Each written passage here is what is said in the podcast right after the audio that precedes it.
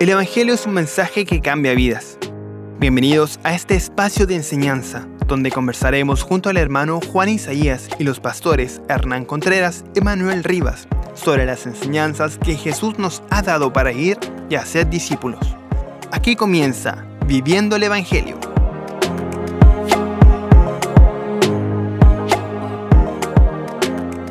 Bien hermanos, sean todos muy bienvenidos y bienvenidas a este nuevo capítulo de su programa Viviendo el Evangelio. Soy su hermano Juan Isaías y como cada semana nos reunimos para hablar sobre la importancia del Evangelio. Les recordamos que pueden encontrarnos en nuestras redes sociales como Ministerio de Armonía, así también en nuestra página web www.armonía.cl. Hoy, eh, nuevamente, como en cada capítulo, me acompañan mis dos queridos pastores, Pastor Hernán y Pastor Manuel Rivas, a quien le damos la más cordial bienvenida. Pastor Hernán, sea muy bienvenido en este día.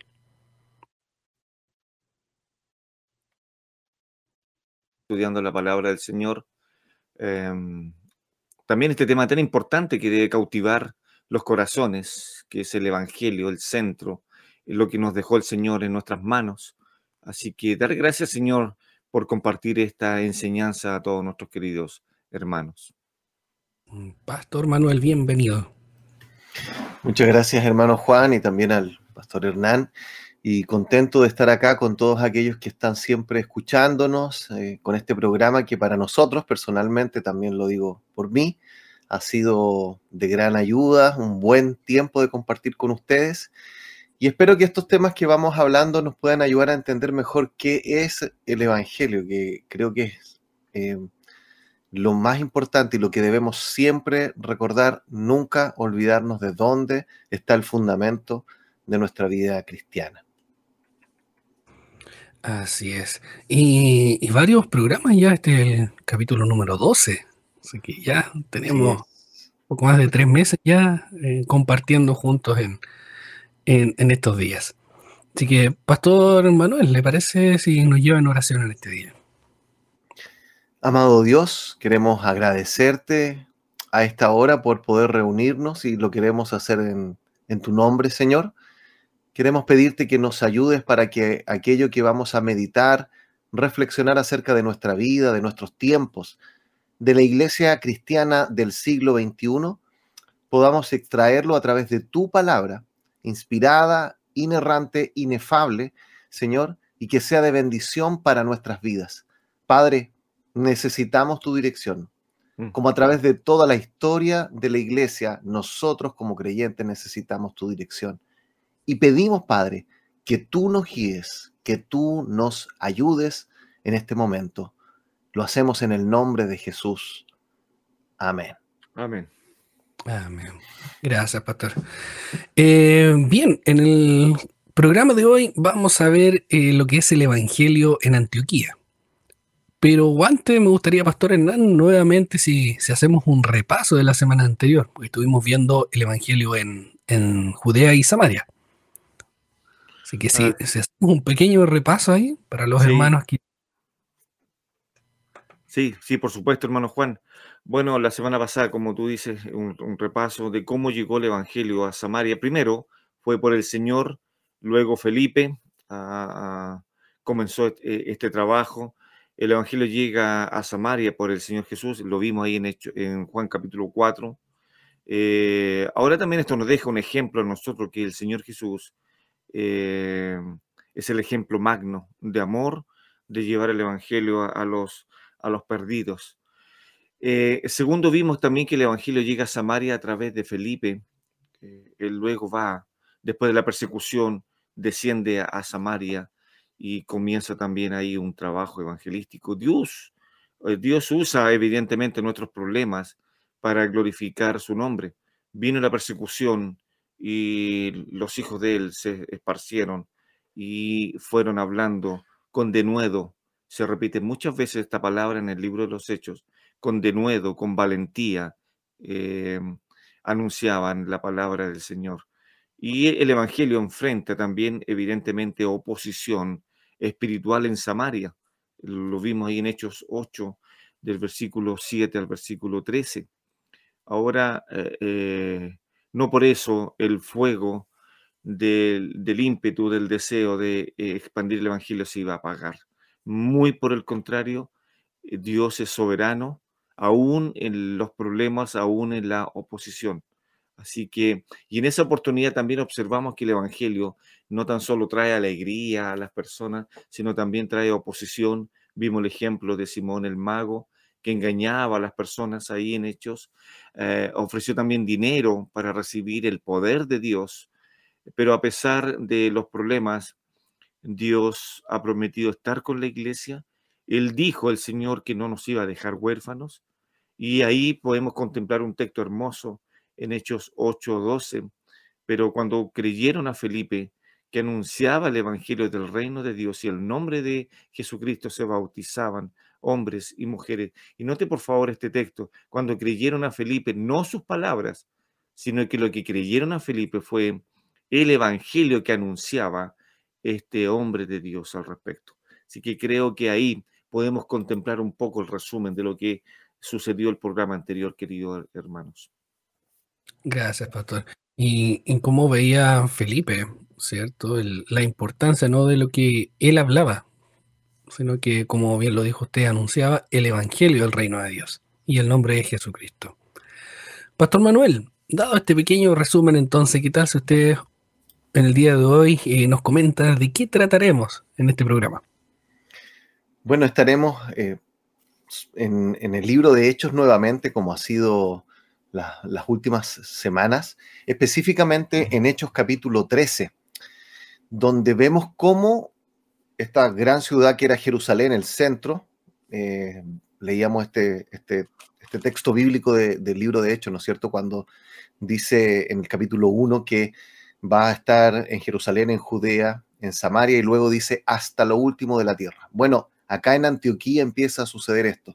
Se expande, vamos a ver tres cosas, se expande el Evangelio por medio de la obra misionera desde la iglesia de Antioquía. En segundo lugar, vamos a ver que, así lo podríamos denominar, se enfrenta a una oposición directa, el Evangelio, cuando empieza a ser expandido, a través de un hombre que se llamaba Bar Jesús o Elimas, le dice la Biblia, y también vamos a ver de, lo llamaríamos una oposición indirecta, a través de los judíos que, digamos, se van a oponer al Evangelio. Entonces, recuerdo, la semana pasada hablamos harto de la oposición. El día de hoy, el libro de Hechos nuevamente nos va a llevar en esa dirección. Así que, bueno, vamos a ver en realidad la labor importante que tuvo la iglesia de Antioquía para la expansión del Evangelio en el plan del Señor. Entonces, teniendo en cuenta eh, de que estamos revisando cómo el Evangelio comenzó a expandirse hasta lo último de la tierra, Pastor Hernán, en este sentido, ¿cuál fue entonces la importancia de la iglesia de Antioquía para esta labor misionera? Bueno, la verdad, eh, faltan palabras y aún tiempo para poder comentar a grandes rasgos eh, la importancia de la iglesia Antioquía. Una, una, iglesia que ama las misiones, una iglesia no tan solo que ama, sino que también es obediente a la voz del Espíritu Santo al ordenar que separasen a dos de sus maestros que habían ahí. Pero quisiera remontarme un poquito antes, eh, cómo se funda esta iglesia, cómo nace la segunda iglesia en, en este periodo del libro de los Hechos. Notemos, por favor, una cosa, si podemos abrir nuestras Biblias nuevamente. Ahí en el libro de los Hechos, capítulo 8, que leímos que vino una gran persecución por la muerte de Esteban. Entra en el escenario de, esta persecución Saulo, en el cual comienza a encarcelar y a, y a perseguir ferozmente a la iglesia con un deseo de derramar sangre en los creyentes. Eh, luego dice capítulo 8, versículo 4, pero los que fueron esparcidos iban por todas partes anunciando el Evangelio. Ahora vamos, por favor, por un momento, a subamos de capítulo al capítulo 11 del libro los Hechos. En el capítulo 11, alrededor estamos hablando del año 44 después de Cristo, es decir, unos 11 o 12 años después que el Señor ascendió al cielo. Y ahí se escribe este capítulo 11 del libro de los Hechos. Capítulo 11, versículo 19 dice, Ahora bien, los que habían sido esparcidos a causa de la persecución que hubo con motivo de Esteban, pasaron hasta Fenicia, Chipre y Antioquía, no hablando a nadie en la palabra, sino solo a judíos. aquí se funda la iglesia de Antioquía. Esta es una ciudad sobre el río Orontes, donde los seguidores de Cristo fueron llamados por primera vez cristianos. Ah, fue esta iglesia creada producto de una persecución, como ya lo dijimos anteriormente, de, en el periodo de Esteban. Ahora, lo vimos, creo, en el programa anterior, no sé si mal no recuerda eh, o, me falla la memoria, ¿no? De que Dios eh, hace que lo malo se transforme en algo bueno. Es decir, por una persecución, por encarcelamiento de creyentes, la palabra del Señor se sigue extendiendo, se sigue expandiendo. qué increíble el amor de Dios, el plan del Espíritu Santo sobre los perdidos en este periodo a pesar de los problemas, la mano del Señor estaba, estaba con ellos. Dios no nos deja solos cuando estamos en problemas, muy por el contrario, ah, Él va a estar con nosotros, lo prometió. Los problemas no son señal de que Dios nos haya abandonado, sino que em, está actuando de maneras que aún nosotros no podemos comprender al respecto. Así que podemos comprender estas cosas. Bueno, vamos ahí al libro de los Hechos, capítulo 11, eh, eh, versículo 25 y versículo 26. Después dice, eh, fue Bernabé a Tarso para buscar a Saulo y hallándole le trajo a Antioquía, versículo 26. Y se congregaron allí todo un año con la iglesia y enseñaron a mucha gente y a los discípulos se les llamó cristianos por primera vez en Antioquía. Bernabé hace algo este hijo de consolación, eh, increíble este hombre.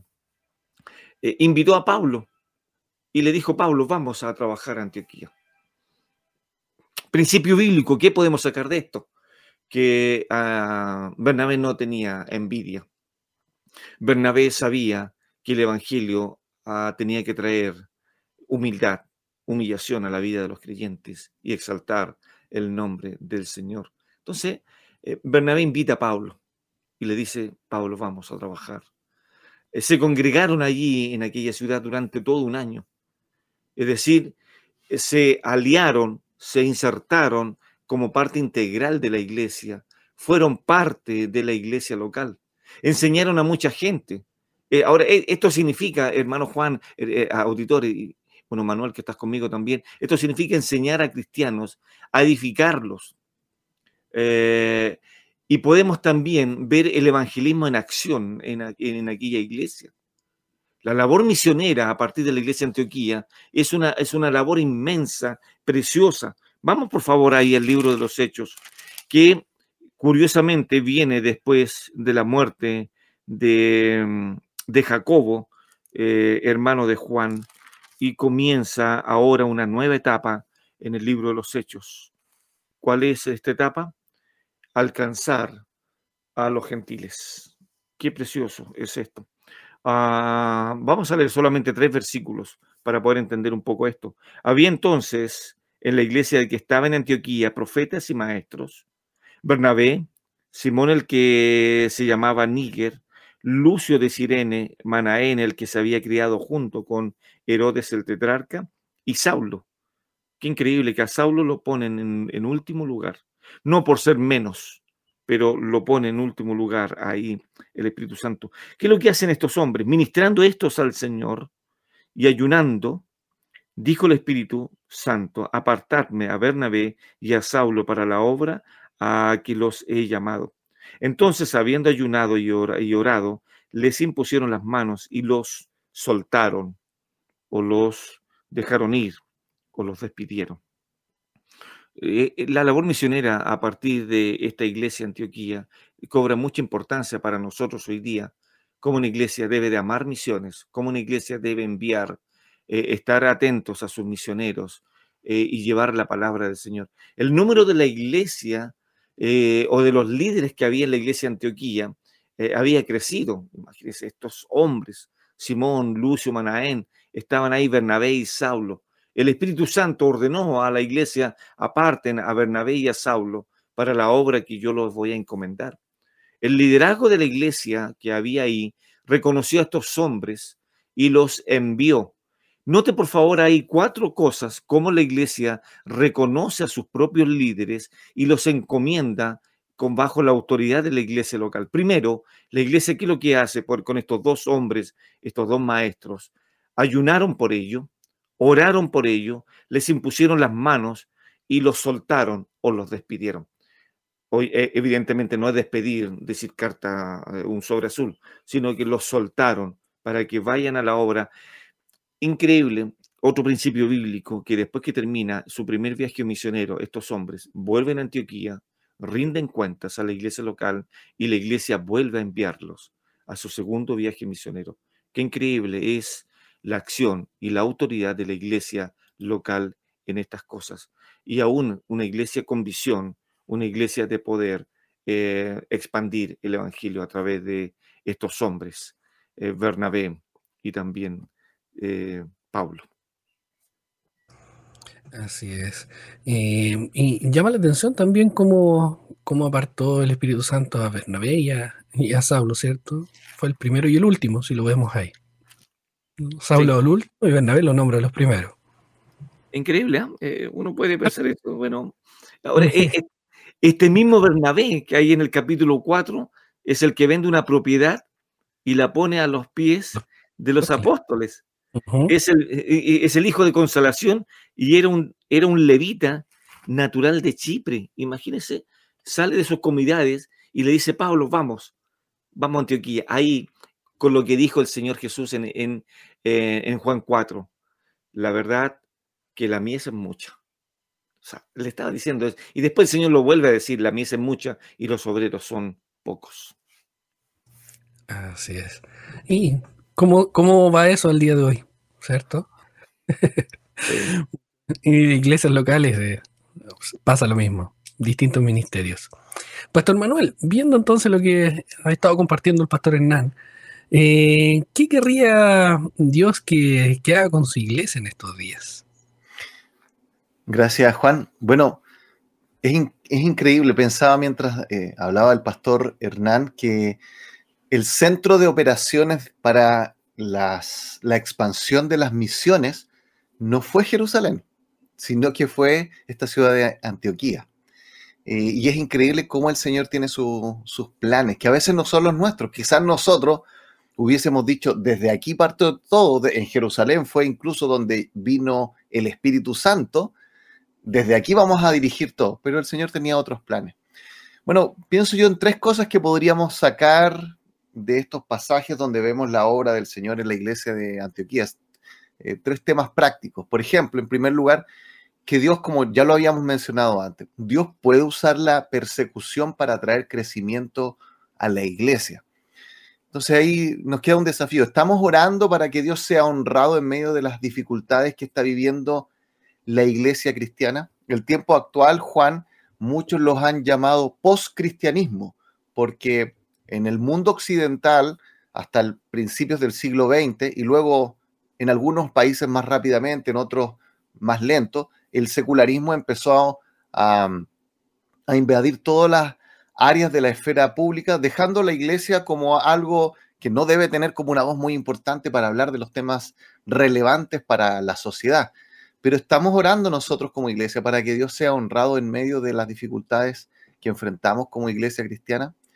En segundo lugar, yo veo que aquí podemos decir lo siguiente, que Dios quiere, tal como sucedió en la iglesia de Antioquía, que el liderazgo sea un liderazgo plural. Ahí estaba Bernabé, ¿no es cierto? Mm. Y él podría haber dicho, yo acá voy a ser el que va a ser la última palabra, va, va a decir todo, pero él invitó a Pablo. Y luego se levantaron otros líderes, como veíamos ahí, Simón, Lucio de Sirene, Manaén. Entonces, Dios quiere que nuestra iglesia tenga un liderazgo plural. ¿Es mi iglesia local, podríamos preguntarnos, un espacio para el desarrollo de nuevos líderes? ¿Hemos aprendido a trabajar con otros creyentes juntos? o pensamos, no, yo prefiero servir solo, no quiero hacerlo con nadie más porque eh, muchas personas son problemas. Eh, ni Bernabé ni Pablo se creyeron los super ungidos de Dios que tenían toda la sabiduría y el conocimiento. Ellos necesitaban a otros y Romanos 16 nos da una lista inmensa de colaboradores en la vida de Pablo. Nosotros vemos a Pablo a veces como el protagonista de una historia, pero en realidad en, Romanos 16 nos da una lista inmensa de personas que estaban tras él y mejor dicho, al lado de él sirviendo. Y en tercer lugar, Dios quiere que las iglesias acá en Chile y en Latinoamérica nos involucremos en el tema de las misiones. Nosotros como país en Chile hemos sido por diversas denominaciones cristianas evangélicas muy bendecidos porque eh, hemos recibido muchos misioneros y gracias a Dios todavía hay. Pero también nos tenemos que dar cuenta que en esos propios países donde se envían misioneros, a veces hay necesidades. Hay necesidades de que vayan otros a esos lugares o a otros lados de, nuestro, de nuestro mundo. Está nuestra iglesia local invirtiendo recursos económicos y lo que es mucho más importante, personas para llevar el Evangelio a otras partes.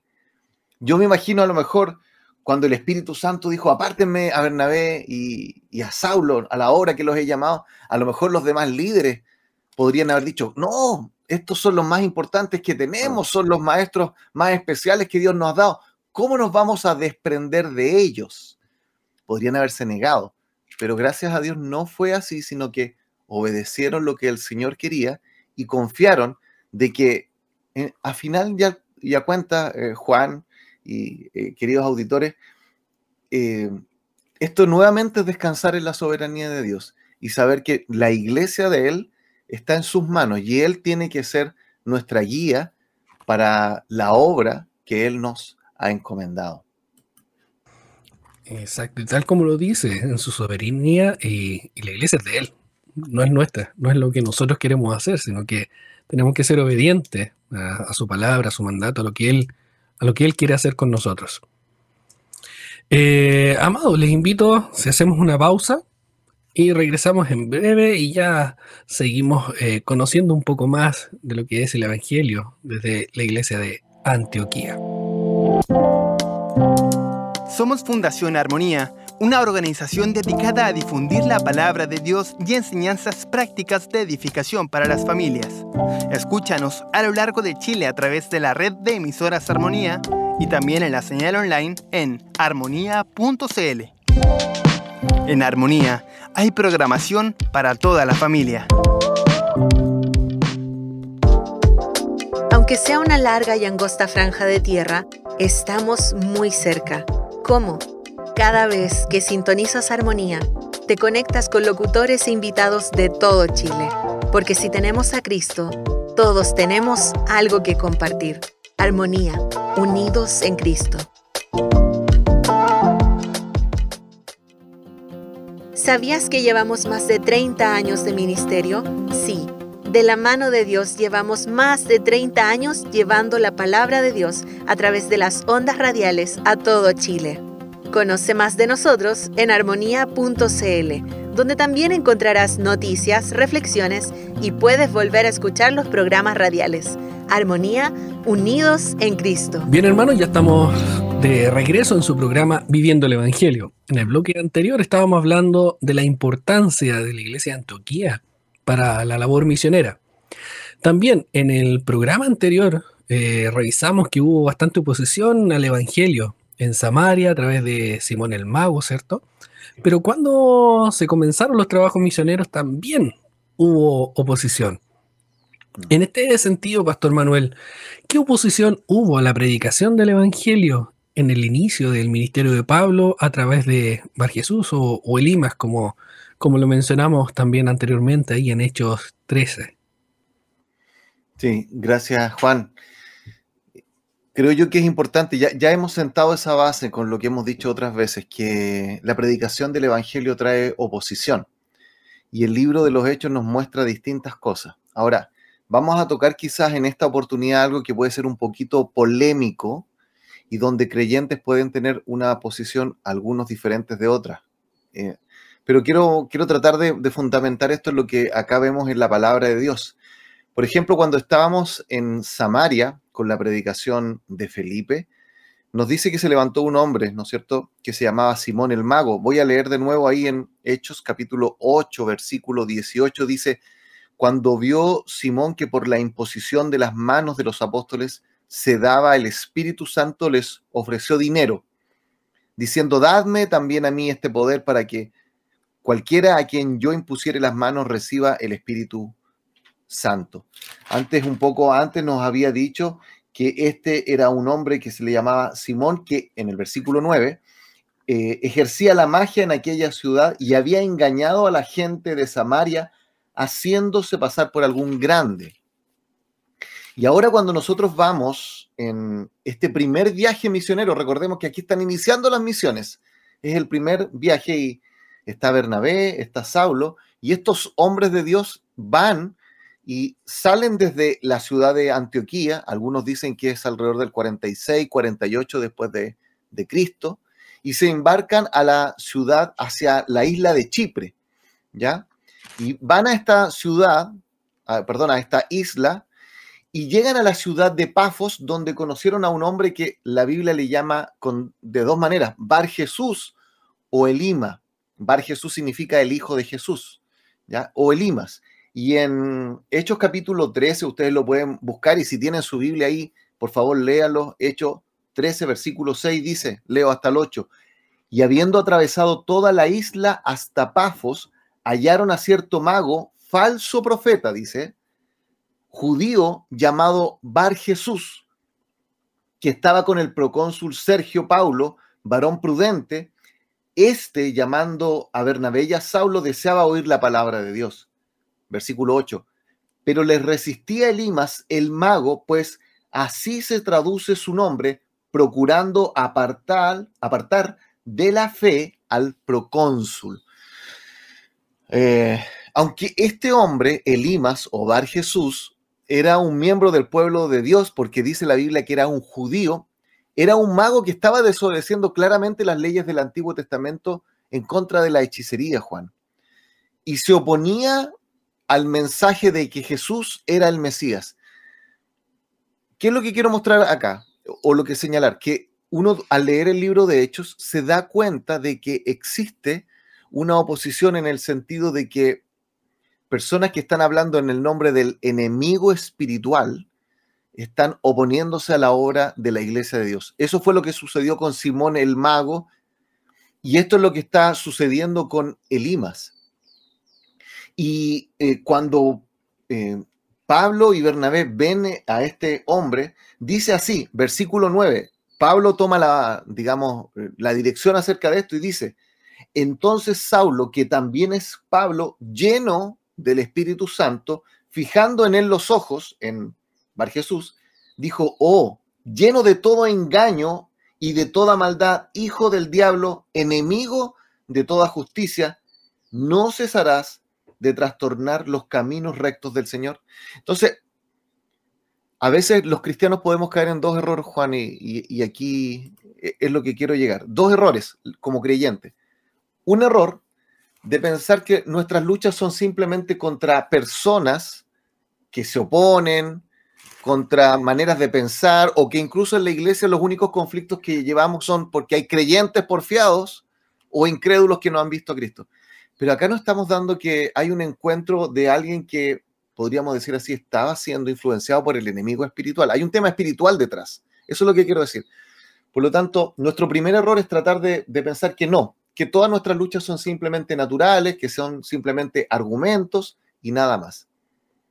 Pero el error opuesto es espiritualizar todo y pensar que todo el tiempo nuestras luchas son contra, eh, contra una esfera espiritual y que debemos andar tomando las palabras de, Pablo de, en Hechos 13:10, como reprendiendo mm. a todo aquel que se opone a las verdades que están eh, diciéndose la palabra. Quería buscar un libro y no, lo encontré. No sé si se lo presté a un hermano, pero se llama Encuentros de, de Poder. Es de David Paulison, un consejero bíblico muy bueno, y él señala esto, Juan que muchas veces le tocó ver a hermanos que, que tenían una visión equivocada de la lucha espiritual y donde, por ejemplo, él cuenta en este libro que el esposo veía a su esposa que de pronto se enojaba, entonces él iba y le decía, te reprendo espíritu de ira, y andaba reprendiéndola a ella. Y ella obviamente más se molestaba porque a quien le gusta que le digan algo así, entonces ella respondía, voy a inventar la frase, ya no, no la recuerdo literal, espíritu contumaz y rebelde, de, sal de mi esposo. Entonces acá están los dos errores. Pensar que no hay ningún tipo de oposición espiritual del enemigo, eso no es verdad. Y pensar que toda la oposición es directa. El Señor nos ayuda en esto que hay que ser muy sabio y equilibrado en darnos cuenta de que hay oposición espiritual, pero que la mayoría de las veces, como vamos a ver más adelante, la oposición en realidad se dan con cosas cotidianas, comunes y corrientes. Entonces, el Señor nos dé la sabiduría de cómo actuar y responder en este punto. Amén, importante. Pastor Hernán, lo veo ahí. Sí. Con- no, es, es pregúntame o quiero decir, quiero decir. o cómo lo Ah, digo. Sí. La verdad, hermanos, que cuando hay oposición, eh, es cuando más debe eh, engrandecer el nombre del Señor. Em, recuerde un texto que, que- Pedro y Juan le dijeron a las personas que les habían impedido hablar del Evangelio. Estoy hablando de Hechos capítulo 4, ah, versículo 19. Mas Pedro y Juan respondiendo, eh, respondieron diciéndoles, juzgad si es justo delante de Dios obedecer a vosotros antes que a Dios. Y después eh, envía este texto, este mensaje para nosotros. Recuerde esto, este es un mensaje directo del Señor a través de la boca de Pedro y Juan para la iglesia de hoy día. Porque no podemos dejar de, de decir lo que hemos visto y oído. Siempre la predicación del Evangelio cuando estamos llenos del Espíritu Santo, cuando hay buen testimonio al respecto, eh, siempre va a traer oposición. Nuestro enemigo no descansa, no duerme, va a estar siempre atento a nuestros pasos. Entonces, cuando hay oposición, se pueden dar dos cosas. Quedarnos dormidos y atemorizarnos, o quiero explicarles una palabra interes- interesante que aparece solo siete veces en el libro de los Hechos. Así que, hermanos, por favor, tome papel y lápiz o subraya ahí en sus Biblias. Ya dijimos ya que en algún momento eh, pueden revisar sus Biblias y ver ahí si tienen hartas anotaciones al respecto. La palabra, esta palabra que aparece siete veces en el, eh, en el Nuevo Testamento, es la palabra que voy a explicar ahora que se llama denuedo. Y que esta palabra denuedo como dije, frente a la persecución podemos hacer dos cosas. O nos atemorizamos por nuestro enemigo o aplicamos esta palabra de nuevo, que significa dos cosas. Seguridad y también significa franqueza. O también significa valentía en su tercera excepción. Siete veces aparece esta palabra de nuevo.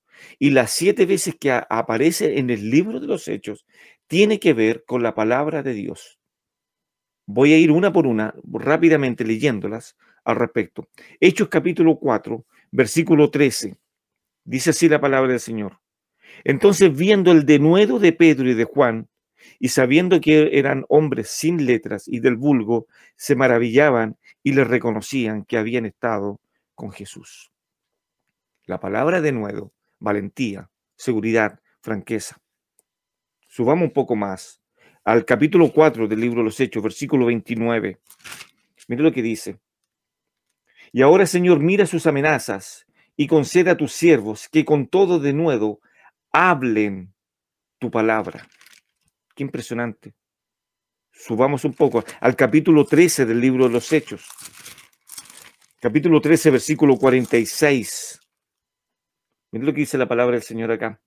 Entonces Pablo y Bernabé, hablando con denuedo, dijeron a vosotros la verdad, era necesario que os hablase primero la palabra de Dios, más puesto que la desecháis y no juzgáis digno de la vida eterna, y aquí nos volvemos a los gentiles. Hecho eso ahí en el libro de los Hechos, capítulo 13. Capítulo 14, versículo 3. Por tanto, se detuvieron allí mucho tiempo hablando con denuedo, confiando, confiados en el Señor, el cual daba testimonio a la palabra de su gracia, concediendo que se hiciesen por manos, eh, por las manos de ellos señales y prodigios. Eso en Hechos capítulo 14. Capítulo 18, versículo 26 del libro de los Hechos.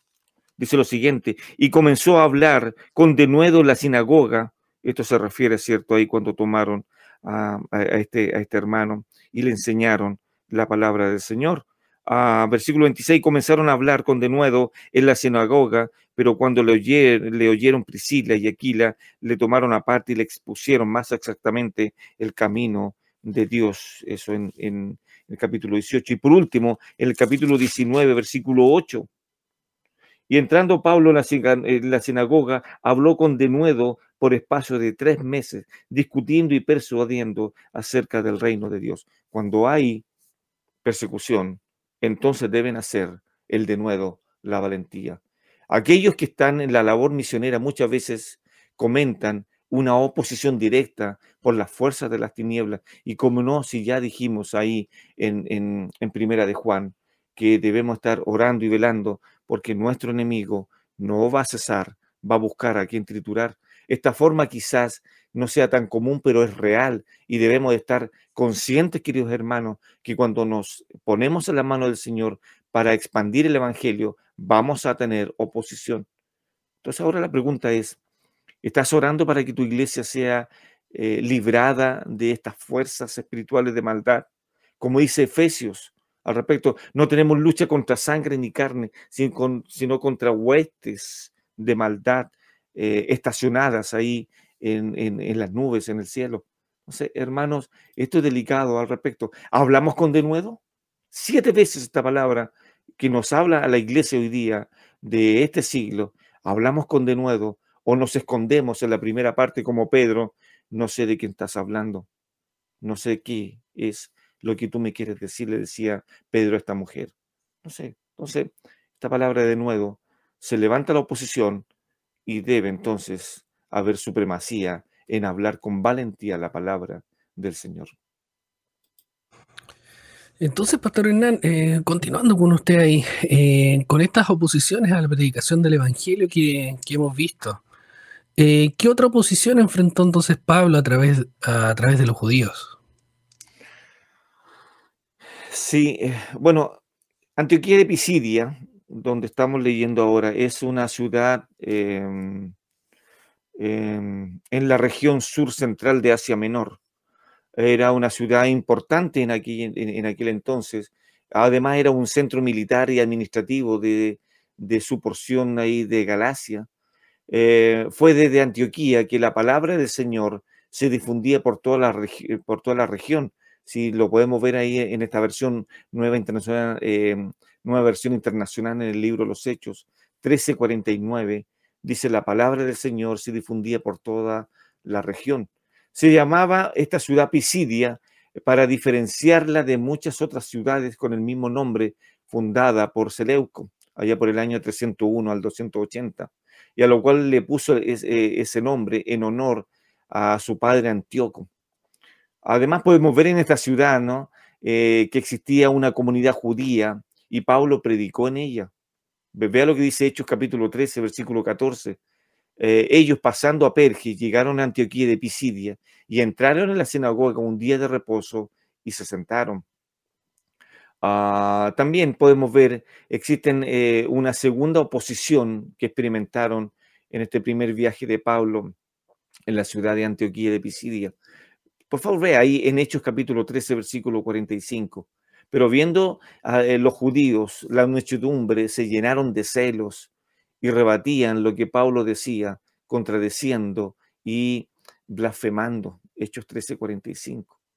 Pero los judíos, otro ejemplo, pero los judíos instigaron a mujeres piadosas y distinguidas y a los principales de la ciudad y levantaron persecución contra Pablo y Bernabé y los expusieron y los expulsaron de sus límites Hechos 13:50.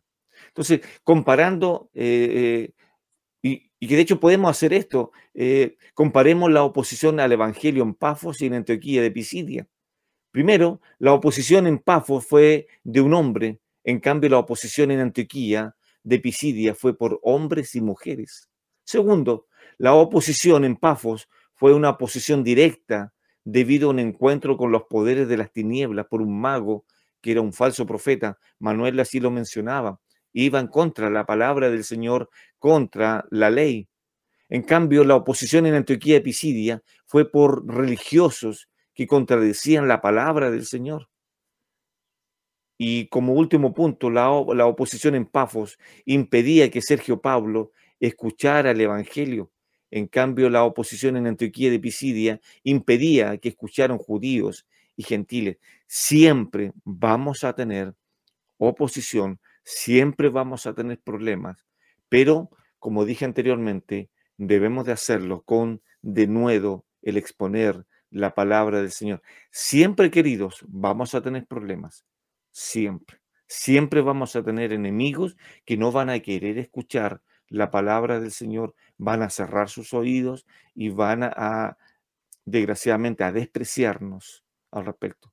Pero bienaventurado, como dice ahí el sermón de la montaña, ¿cierto? Bienaventurado debemos de ser al respecto, pero no debemos dejarnos intimidar por la oposición.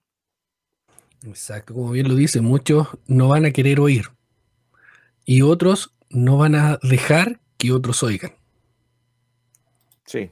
Por todos lados van a haber oposiciones. Pastor Manuel, ¿qué más podemos compartir sobre esta oposición ante el Evangelio? Es, quizás como contradictorio pensarlo así, pero el leer el libro de Hechos y, meditarlo como lo hemos tratado de hacer mientras se, se, predica el Evangelio, creo que nos da a nosotros descanso. En el sentido que las dificultades que la iglesia del siglo XXI está enfrentando, no somos los primeros que la hemos vivido, y no somos los que lo hemos vivido más fuertemente. E, eso creo que es algo que está claro. Si nosotros dijéramos hoy en el siglo XXI dónde los cristianos viven con mayor dificultad, la respuesta no va a ser que es, en Chile, ¿sí? Eh, sino que va a estar en otros lados. Y a través de la historia acá lo vemos también. Entonces, como decíamos, la predicación del Evangelio enfrenta oposición por medio de personas que contradicen el Evangelio. Esta es la manera más típica de la oposición al Evangelio. Personas que están contradiciendo, acá veíamos que eran incluso personas religiosas. El Señor Jesús en, Juan capítulo 16 les dijo a sus discípulos, os expulsarán de las sinagogas y aún viene la hora cuando cualquiera que os mate pensará que rinde servicio a Dios. Y harán esto porque no conocen al Padre ni a mí. Y claramente esto se cumple acá en el libro de Hechos. No todos creerán el Evangelio. ¿Significa que el Evangelio es falso porque no todos lo creen? No, el mismo Señor ya había dicho que va a haber oposición. ¿Cómo podemos como iglesia enfrentar a los que contradicen la palabra de Dios? Creo que esto es también algo importante. Recuerdo que hace mm, quizás 10 años atrás circuló un video de, de había un trabajo evangelístico en una plaza y llegaron algunas personas a molestar ahí a estos que estaban, eh, estos creyentes que estaban evangelizando, y al final terminaron discutiendo e incluso peleando. Eh, obviamente esa no es la respuesta. Esa claramente no es la respuesta. Cuando Pablo incluso fue agredido físicamente en el libro de Hechos, él jamás los devolvió, no se fue a las manos, como podríamos decir, no se fue a los combos a defender la verdad del Evangelio. Así no se defiende el Evangelio, no es cerrando las manos, colocando los puños, ¿no es cierto? Así no vamos a, defender el Evangelio. Fíjense lo que Pablo le dice a Tito, eh, que tiene que él buscar en personas que sean líderes de la iglesia local. Dice así en Tito capítulo 1, versículo 9, que este líder tiene que ser retenedor de la palabra fiel, tal como ha sido enseñada, para que también pueda exhortar con sana enseñanza y convencer a los que contradicen. Es decir, tiene que ser a través de la palabra.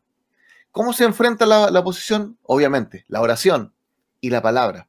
Estamos orando para que Dios nos provea de hombres y mujeres que conozcan fielmente al Señor y prediquen fielmente la palabra de Dios a aquellos que se oponen? Recordemos lo siguiente, el enemigo número uno, el enemigo público número uno de la iglesia de Jerusalén tenía un nombre, Saulo de Tarso. Yo me imagino cómo deben haber orado los cristianos, incluso algunos de, de manera equivocada. Señor, sácalo de aquí, destruyelo. Pero Dios lo tomó, lo salvó y lo convirtió en el evangelista, misionero y apóstol más destacado del Nuevo Testamento y el, que escribió más epístolas. Así que mejor descansemos en el Señor, confiemos que Él es más sabio que nuestros mejores planes y, y, a la oposición enfrentémoslas con la oración y con la palabra, con la palabra del Señor.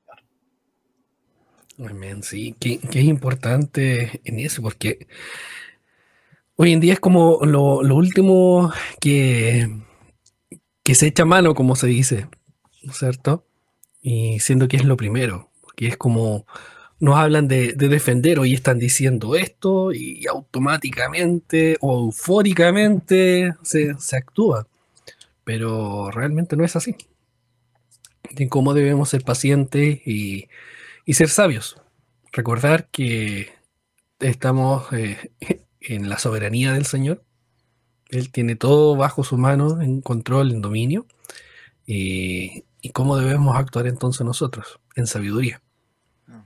Pastor Hernán, como conclusión, ¿qué podríamos tomar de, este capítulo del día de hoy? Sí, ah, solamente dos cositas. Con los que tuvimos el privilegio de, salir a predicar a las calles, en más de una ocasión recuerdo que tuvimos mucha oposición de algunos vecinos, ¿no? Salíamos con nuestros equipos a, predicar a las calles, los famosos puntos de predicación. Y yo recuerdo a lo menos en más de una ocasión que las personas que no les gustaba que nos pusiésemos fuera de sus casas, sacaban una manguera y nos, pensaban, y nos empezaban a, tirar agua para afuera. Y ahí nosotros nos corríamos. Y en otras ocasiones, me acuerdo muy claramente, íbamos también, nos poníamos fuera de la, de las casas y eh, la gente colocaba la música, pero a, mucho volumen al respecto y no música muy, tal vez, eh, eh, suave, sino que una música muy estridente. Y la verdad ah, encontrábamos oposición, entonces el, grupito nos íbamos a otro lado y íbamos a otro lugar. Pero increíble, llegábamos todos mojados al templo, pero, pero gozosos al respecto y de gracias Señor. Y bueno, como conclusión a este capítulo, estamos realmente una pregunta, estamos orando para que nos convirtamos en iglesias misioneras que lleven el Evangelio a otras partes o, estamos descansando en algunos. Eh, ¿Somos conscientes realmente? Hoy día la pregunta es esta, hermano Juan, hermanos que nos escuchan y nos ven, ¿estamos realmente conscientes de la realidad de la oposición directa al Evangelio? Eh, ¿Realmente estamos dispuestos a, a ser humillados eh, por, por, causa del Evangelio? Eh, ¿Somos conscientes de que, de que personas van a contradecir las verdades de la palabra de Dios y se van a oponer a la proclamación del Evangelio? ¿Estamos conscientes, pero no tan solo esa es la pregunta, sino que realmente estamos dispuestos a sufrir por causa del Señor? Porque esa es la pregunta. ¿Estamos dispuestos, como dije anteriormente, a hablar con denuedo? Pero eso tiene una causa. Vamos a ser despreciados y, y algunas veces, tal vez en algunos países, encarcelados y hasta algunas veces muertos por la causa del Evangelio. Gozaos y alegraos porque vuestro galardón es grande en los cielos. Así es, muy, muy buenas preguntas para, para el día de hoy. Realmente, ¿somos conscientes de la realidad? De la oposición directa al Evangelio. Quizás podemos hacer ese, esa conciencia, pero ¿qué respuesta automática tenemos nosotros ante eso? Sabiendo y reconociendo. Realmente dejamos esto y como lo decía eh, viene eh, ahí el pastor Manuel, eh, ¿cómo lo llevamos? ¿Lo llevamos realmente a los pies del Señor? ¿Estamos en oración o queremos combatirlo en, en nuestras fuerzas? en, nuestro ánimo, en, nuestro, eh, eh, con esto, en este celo que, muchas veces podemos malinterpretar. Así que realmente, hermanos, les, invitamos ahí y a ser partícipes dentro de sus iglesias locales en, en la labor misionera. Cuán importante es. Bien, queridos, ya el tiempo nos está alcanzando. Así que dejaremos hasta aquí este capítulo de hoy de su programa Viviendo el Evangelio. Les invitamos a seguirnos en nuestras redes sociales y, cada miércoles estar atentos a un nuevo capítulo más. Eh, les recordamos también que si no alcanzaron a oír o a ver completamente este, este capítulo, pueden encontrarnos en www.armonía.cl o en nuestros canales tanto de Facebook como de YouTube, ahí como Ministerio Armonía. Pastor Hernán, Pastor Manuel, nuevamente muchas gracias por compartir en este día. Gracias le damos por este tiempo que, apartan también. Eh, cada miércoles ahí para estar junto a, nosotros y a, todos nuestros hermanos ahí para, para ser enseñados en, la palabra del Señor. Pastor Manuel, unas palabras para, para despedirnos ya. Gracias Juan y ha sido un, un verdadero gozo poder estar este tiempo compartiendo. El Señor nos dé también la oportunidad de hacerlo eh, las semanas que vienen. Amén. Y con lo que vamos a seguir, porque estamos recién en Antioquía, ¿cierto? Pasamos Judea y Antioquía y falta hasta lo último de la tierra. Así es. Pastor Hernán. Que ese sea nuestro deseo, amados, de poder llegar hasta lo último de la, de la tierra con este mensaje que trae gozo, pero también va a traer dificultades. Así que que el Señor nos anime, que el Señor nos dé fuerza y recordemos que lo que sembramos hoy día tal vez no lo vamos a cosechar, lo van a cosechar otros, pero trabajamos para un mismo Señor, un mismo patrón, así que el Señor es glorificado en todo. Un fuerte saludo y que el Señor les bendiga. Amén. Gracias, pastores. Entonces ya nos despedimos hermanos. Este fue su programa Viviendo el Evangelio. Nos encontramos en la siguiente oportunidad. Dios les bendiga.